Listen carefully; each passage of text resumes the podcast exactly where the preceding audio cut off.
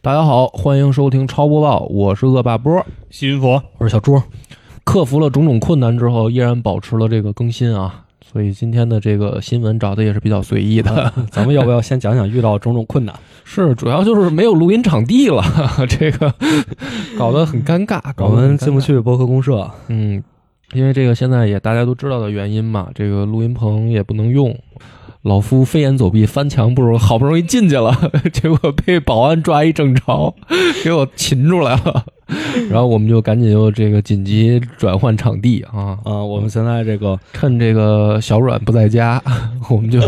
来到了小阮的卧室，鸠占鹊 巢，啊、哎，鸠占鹊巢，我赶紧抓紧时间偷摸录一期我。我这个设备确实比较简陋，因为我这是首台，只有两个麦，所以就是大家得轮换着用，啊可能这期音质也会音质可能会差一点啊，啊，大家克服一下吧。那个先带来这个第一条新闻啊，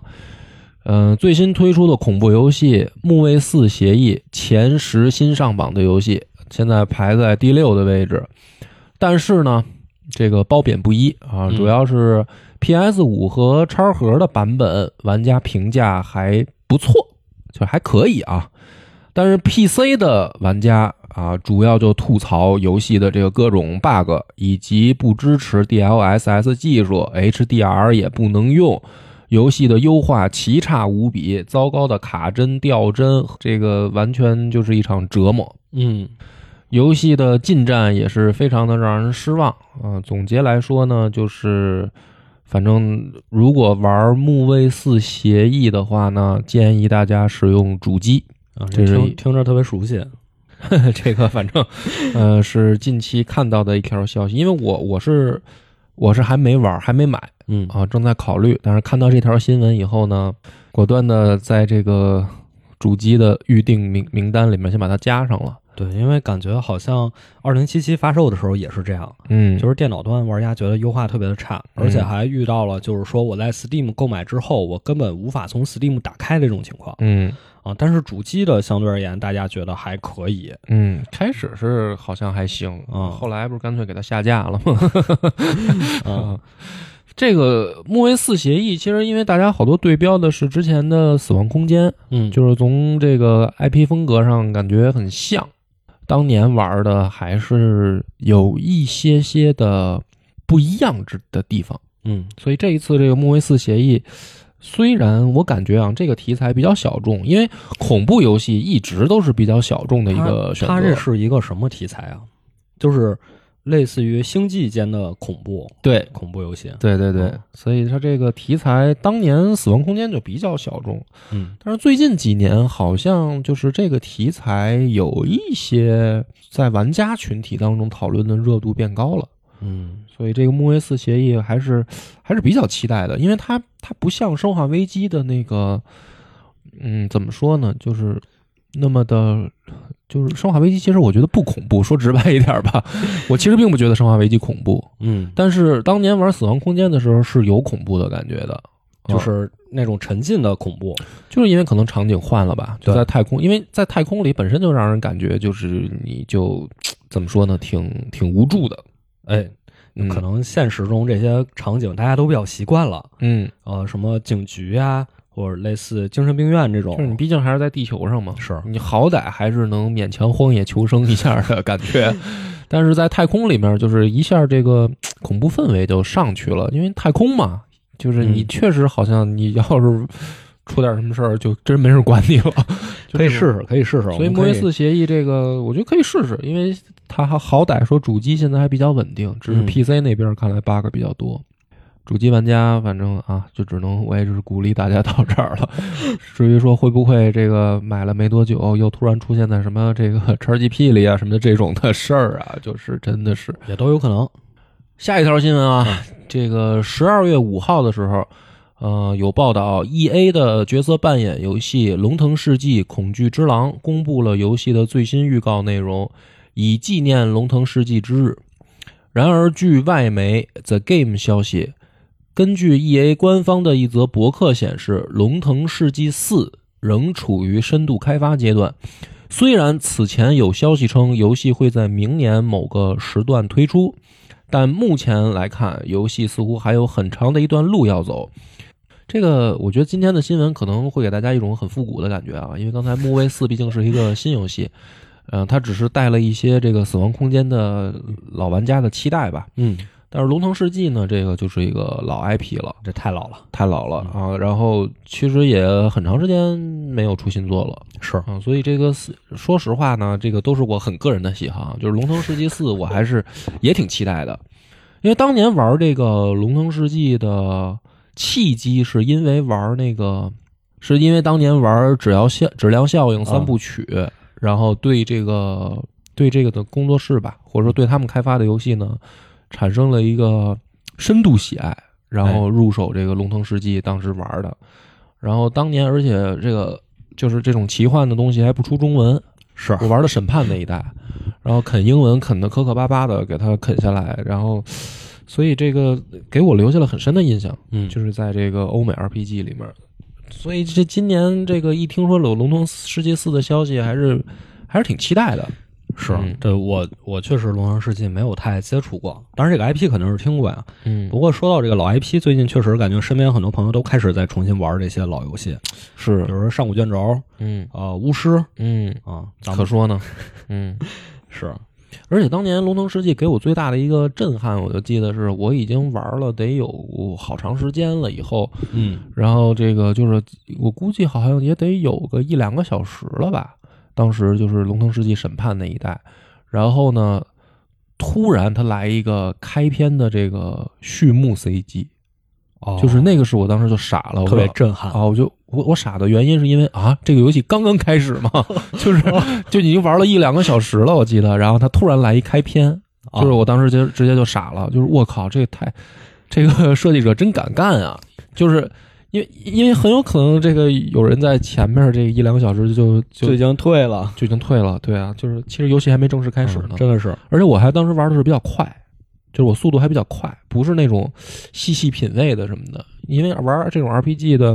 时候，你老想探索每一个 NPC 的对话，每一个这个角落 的话，那你可能真的是，比如说玩了两三个小时，然后其实游戏还没正式开始。啊，这好像是好多这个当时的 RPG 都是有这种风格，嗯嗯包括前段时间玩这个《神经原罪》，嗯，说你要离开这个初始的小岛，至少你要花十个小时探索，啊，没错，你得了解这个每个 NPC 他什么思路，他想干可嘛，说呢。是吧？ 就是当所时以，好所像以真的那个《神界原罪》，我就是没出那个小岛，我就放弃了，真的，就是我完全读不了那么大量的文本了，就是老了，我都觉得读的我都快老花眼了，就那么多字儿，然后每个人的爱都有词儿，然后但是他们说了好像都是废话，就是 我完全 没有找到它这个主线，所以嗯就放弃了。但是这个《龙腾世纪》它这么一个消息，看来明年还得有时间等，嗯。嗯，所以这个咱们就直接进入下一条吧。啊，啊好就是今天是一个老 IP 回顾系回顾的这个 怎么说呢？这个这这么一个专题的播博报哥专场，嗯，这个下一条是《极品飞车二十二》不羁，英国首发销量不佳，较前作减少了差不多接近六成的销量。嗯、极品飞车不羁已经在上周正式发售。然而，据这个外媒消息，本作的英国销量并不算太好。据悉，较前作《极品飞车》热度来讲，《极品飞车》不羁的英国实体盒装版首发销量下降了百分之六十四。或许数字版可能会更好看一些，但这一巨大的销售差距仍然很显眼。另外，《极品飞车》不羁也可以通过 EA Play 来免费体验十个小时，或许也存在想尝试过过后再决定是否购买的玩家。不过，《极品飞车》不羁的游戏媒体评分还是不错的，目前均分差不多在八十分儿。感兴趣的玩家可以尝试一下，这个也是一个老 IP 了，这个基本上是这太老了，这《极品飞车》怎么说呢？就是，哎呀，你对它有感情吧，可是感情又不深的那种 IP。就是嗯嗯因为我小时候第一台电脑买回来，能玩的游戏不多嘛，当时就有《极品飞车》，就是在那为数不多的两三款游戏里面，嗯就装了一个《极品飞车》，当时应该是《极品飞车三》就特别早嘛，我都对嗯分不清，因为太多代，你像它现在都出到二十二代了。是然后《极品飞车》，我印象比较深的是五，嗯当时比较火的《保时捷之旅》，嗯，对吧？那也是都是特老的那个，还都是在那种就是恨不得得是五五班六都能跑一下的那种年代吧。对，我差不记得多就是嗯两千年左右那个时代，嗯，对吧？《极品飞车五》，因为通过《极品飞车五》可以帮助大家认识一堆保时捷，对什么哪个是九幺幺，哪个是 Boxer，、嗯对对吧？那个时候通过这个能认识不少车，然后再往后就是《极品飞车七》。嗯啊，地下狂飙那一代，呃，玩的时间比较长。《极品飞车七》我一度上大学还在玩，就是它车型变多了。嗯，就是因为它而且有一些那种，我记得还有还能在里面开高尔夫是吧？对，就是因为那一极代极品飞车七比较当时流行，是因为很多呃在路面上开始上市的跑就是的大那些众车，款的能好像能看见的，对你都能看，你能看在游戏里能看见，能去能不是那种超跑。对它里面就有一些那些所谓叫什么小钢炮嘛，嗯就是比如说标致二零六嗯在里面是有了，然后福克斯、嗯福特的福克斯，然后包括那大众的高尔夫，对，啊，但是它一般应该用的是 GTI 嗯比较多，对，高尔夫 R 好像还在游戏里我还没看见，对，对，然后再之后就是九，就是那个地下就是通缉令的那个，就是警察什么开着直升飞机开始逮嗯你，嗯嗯，对，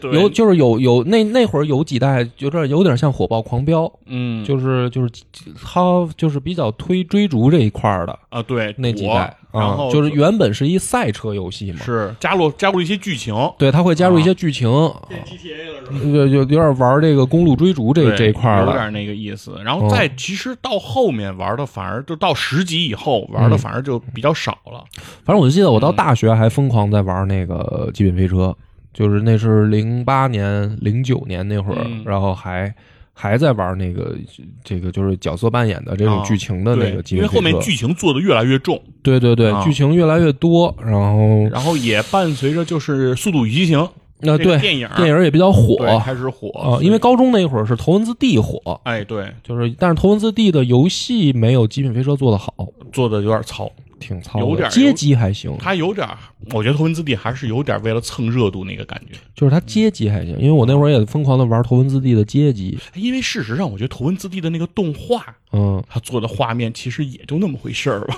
嗯，啊，但是它比较强调漂移过弯儿这啊个是事儿。是是就是其实原本玩《极品飞车》的时候，大家好像不太在意过弯儿的时候要漂移的这个这个感觉，嗯，但是头文字 D 的他把这个，就是好像如果你不漂移过弯儿，你根本就不叫会开车的那种感觉，给给给给给给强化了。而且我觉得后来那个跑跑卡丁车呀，我觉得是抢了好多 这个竞速类玩家的这个市场，啊你知道吧？就就跟现在那操，个聊到这个可不困 了，前面都没玩过， 就只玩过跑跑卡丁车对？吧？跑跑，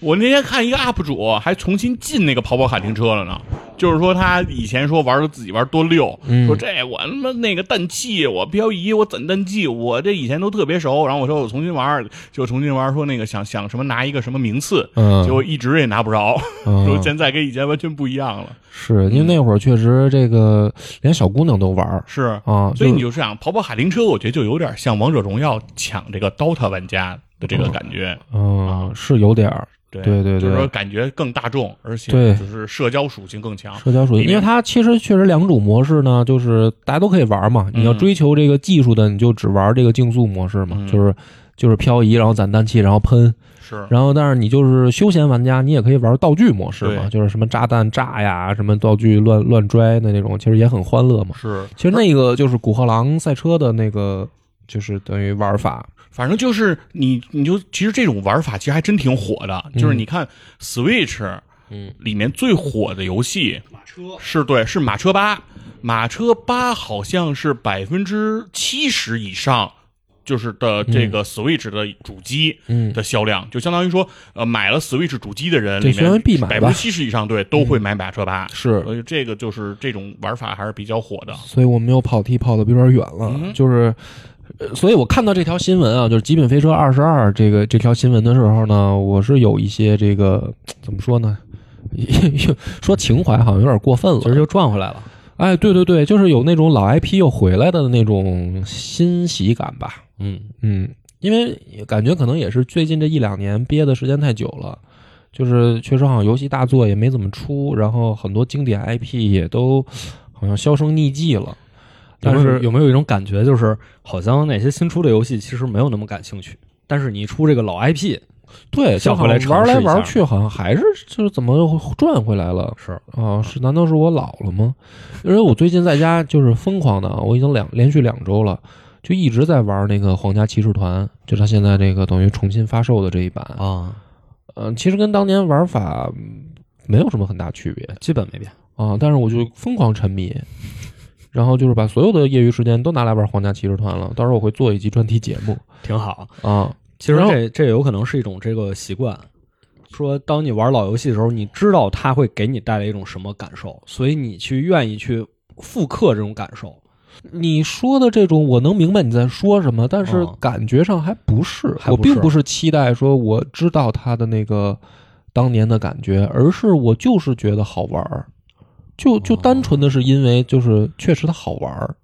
不是对它带有说当年的我，比如说我当年有多喜欢它的那个感觉。因为皇家骑士团当年我在那个掌机上玩的时候，并不是很很很很沉迷。哦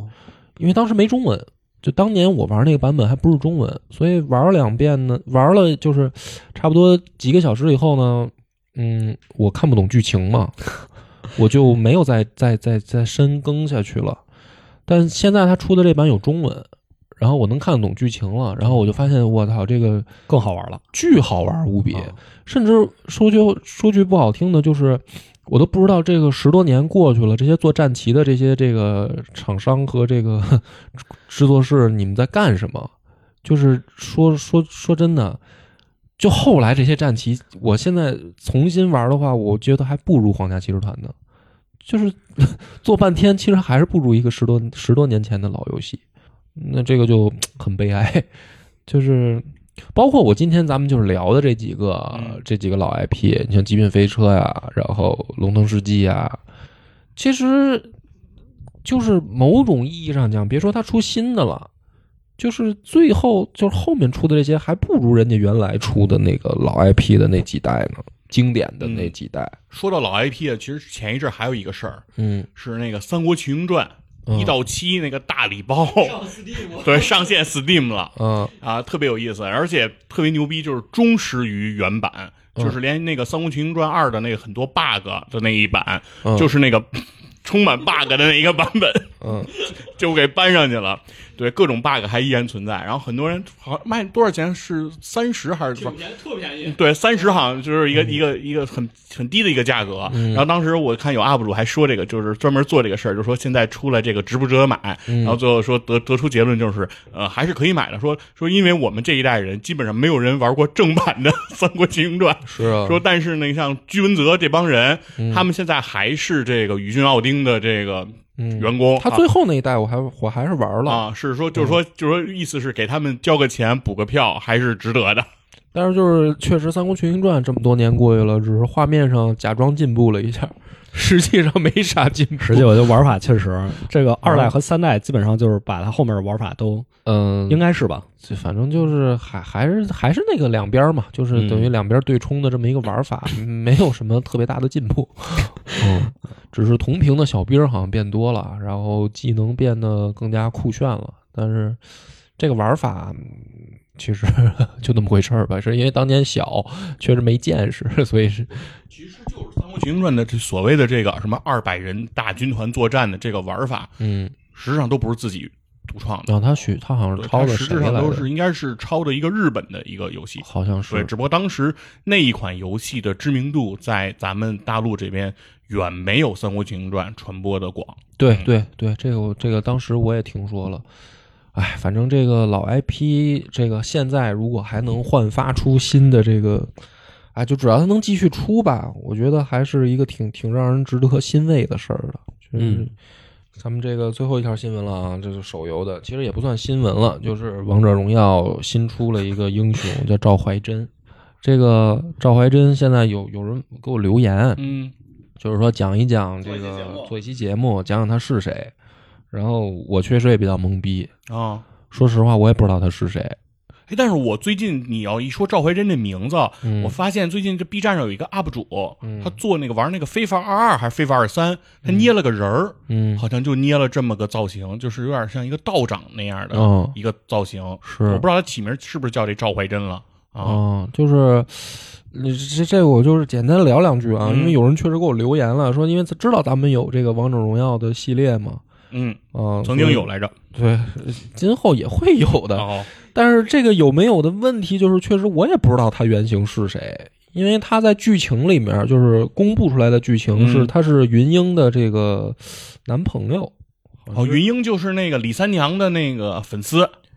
是是他吗云英，我觉得云英的原型应该就是李三娘。哦，我知道他那里面不介绍他是那个李三娘粉丝吗？对，但是啊他又说是李三娘粉丝嘛，啊所以呢，这个很多人推测他是不是这个李三娘的老公就是柴少。柴少嘛啊，可是云英本来就是李三娘的粉丝啊，她不是李三娘，在游戏里面啊她是不是是就是的只是我当时讲说，我觉得是拿李三娘做的原型。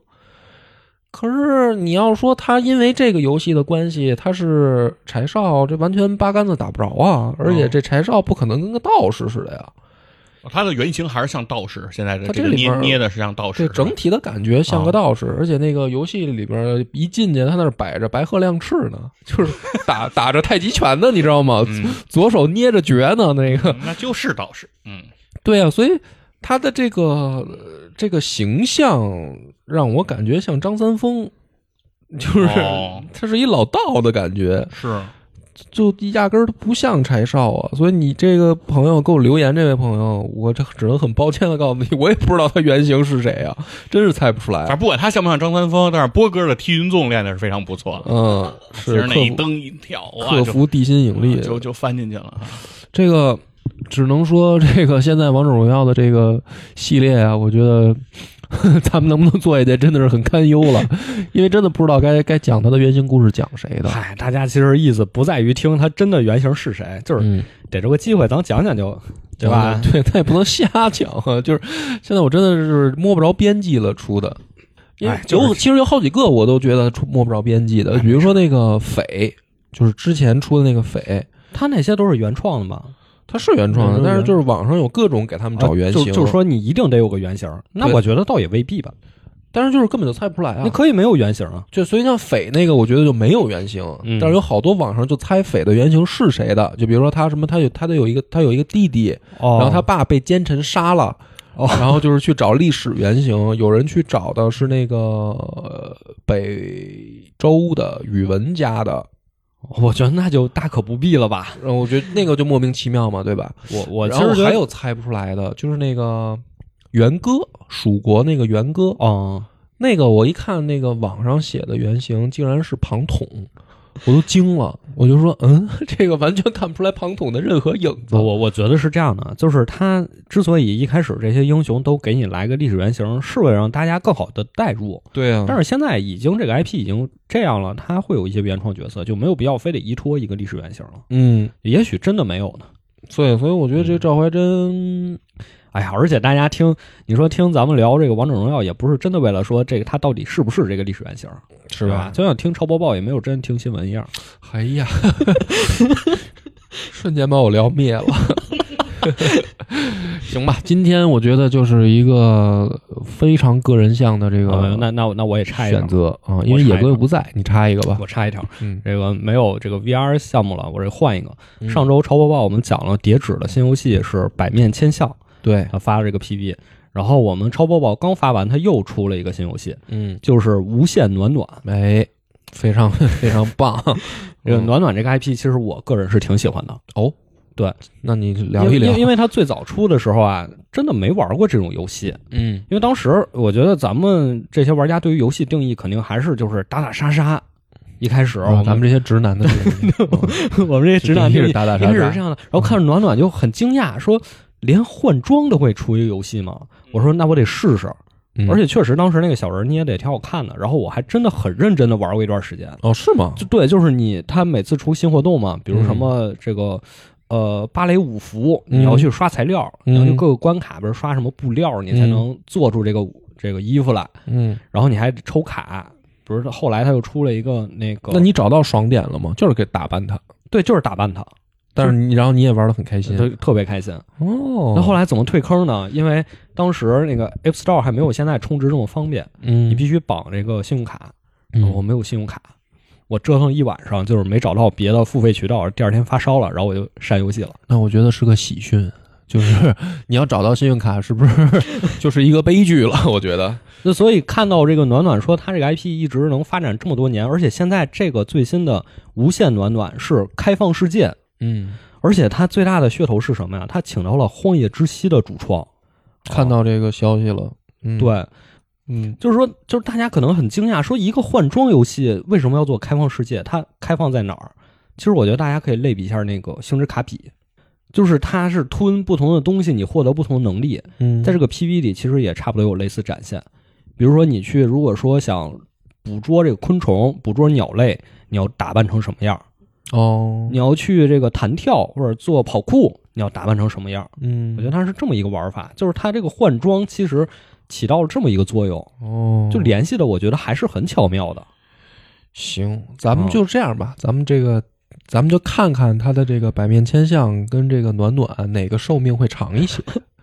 好吧？嗯就是咱们咱们做一个预测，我预测啊，我预测估计暖暖的寿命会长于百面千相。啊，那我也是这么想的。这个寿命指的就是说，它这个玩家群体的讨论度啊什么的热度跟讨论度啊，我估计会高于呃百类分之类型不太一样嘛。类型差别还挺大的。嗯，行，这个野哥不在，这个没有 VR 的没有消必要息。对，嗯，但是上回野哥推荐完了以后，那个我回去你确实看用了一下这个世界杯，用 VR 看世界杯来的，正好赶上那个就是林夕还去去这个串场的那一期，我还看的是那个，就是把那个林夕是谁啊？就是演美人鱼那个小明星嘛。哦哦他他去那个 VR 直播间里，哦，现场就是等于坐在旁边儿，坐在就是野哥说嘛，就是一个酒吧桌那儿，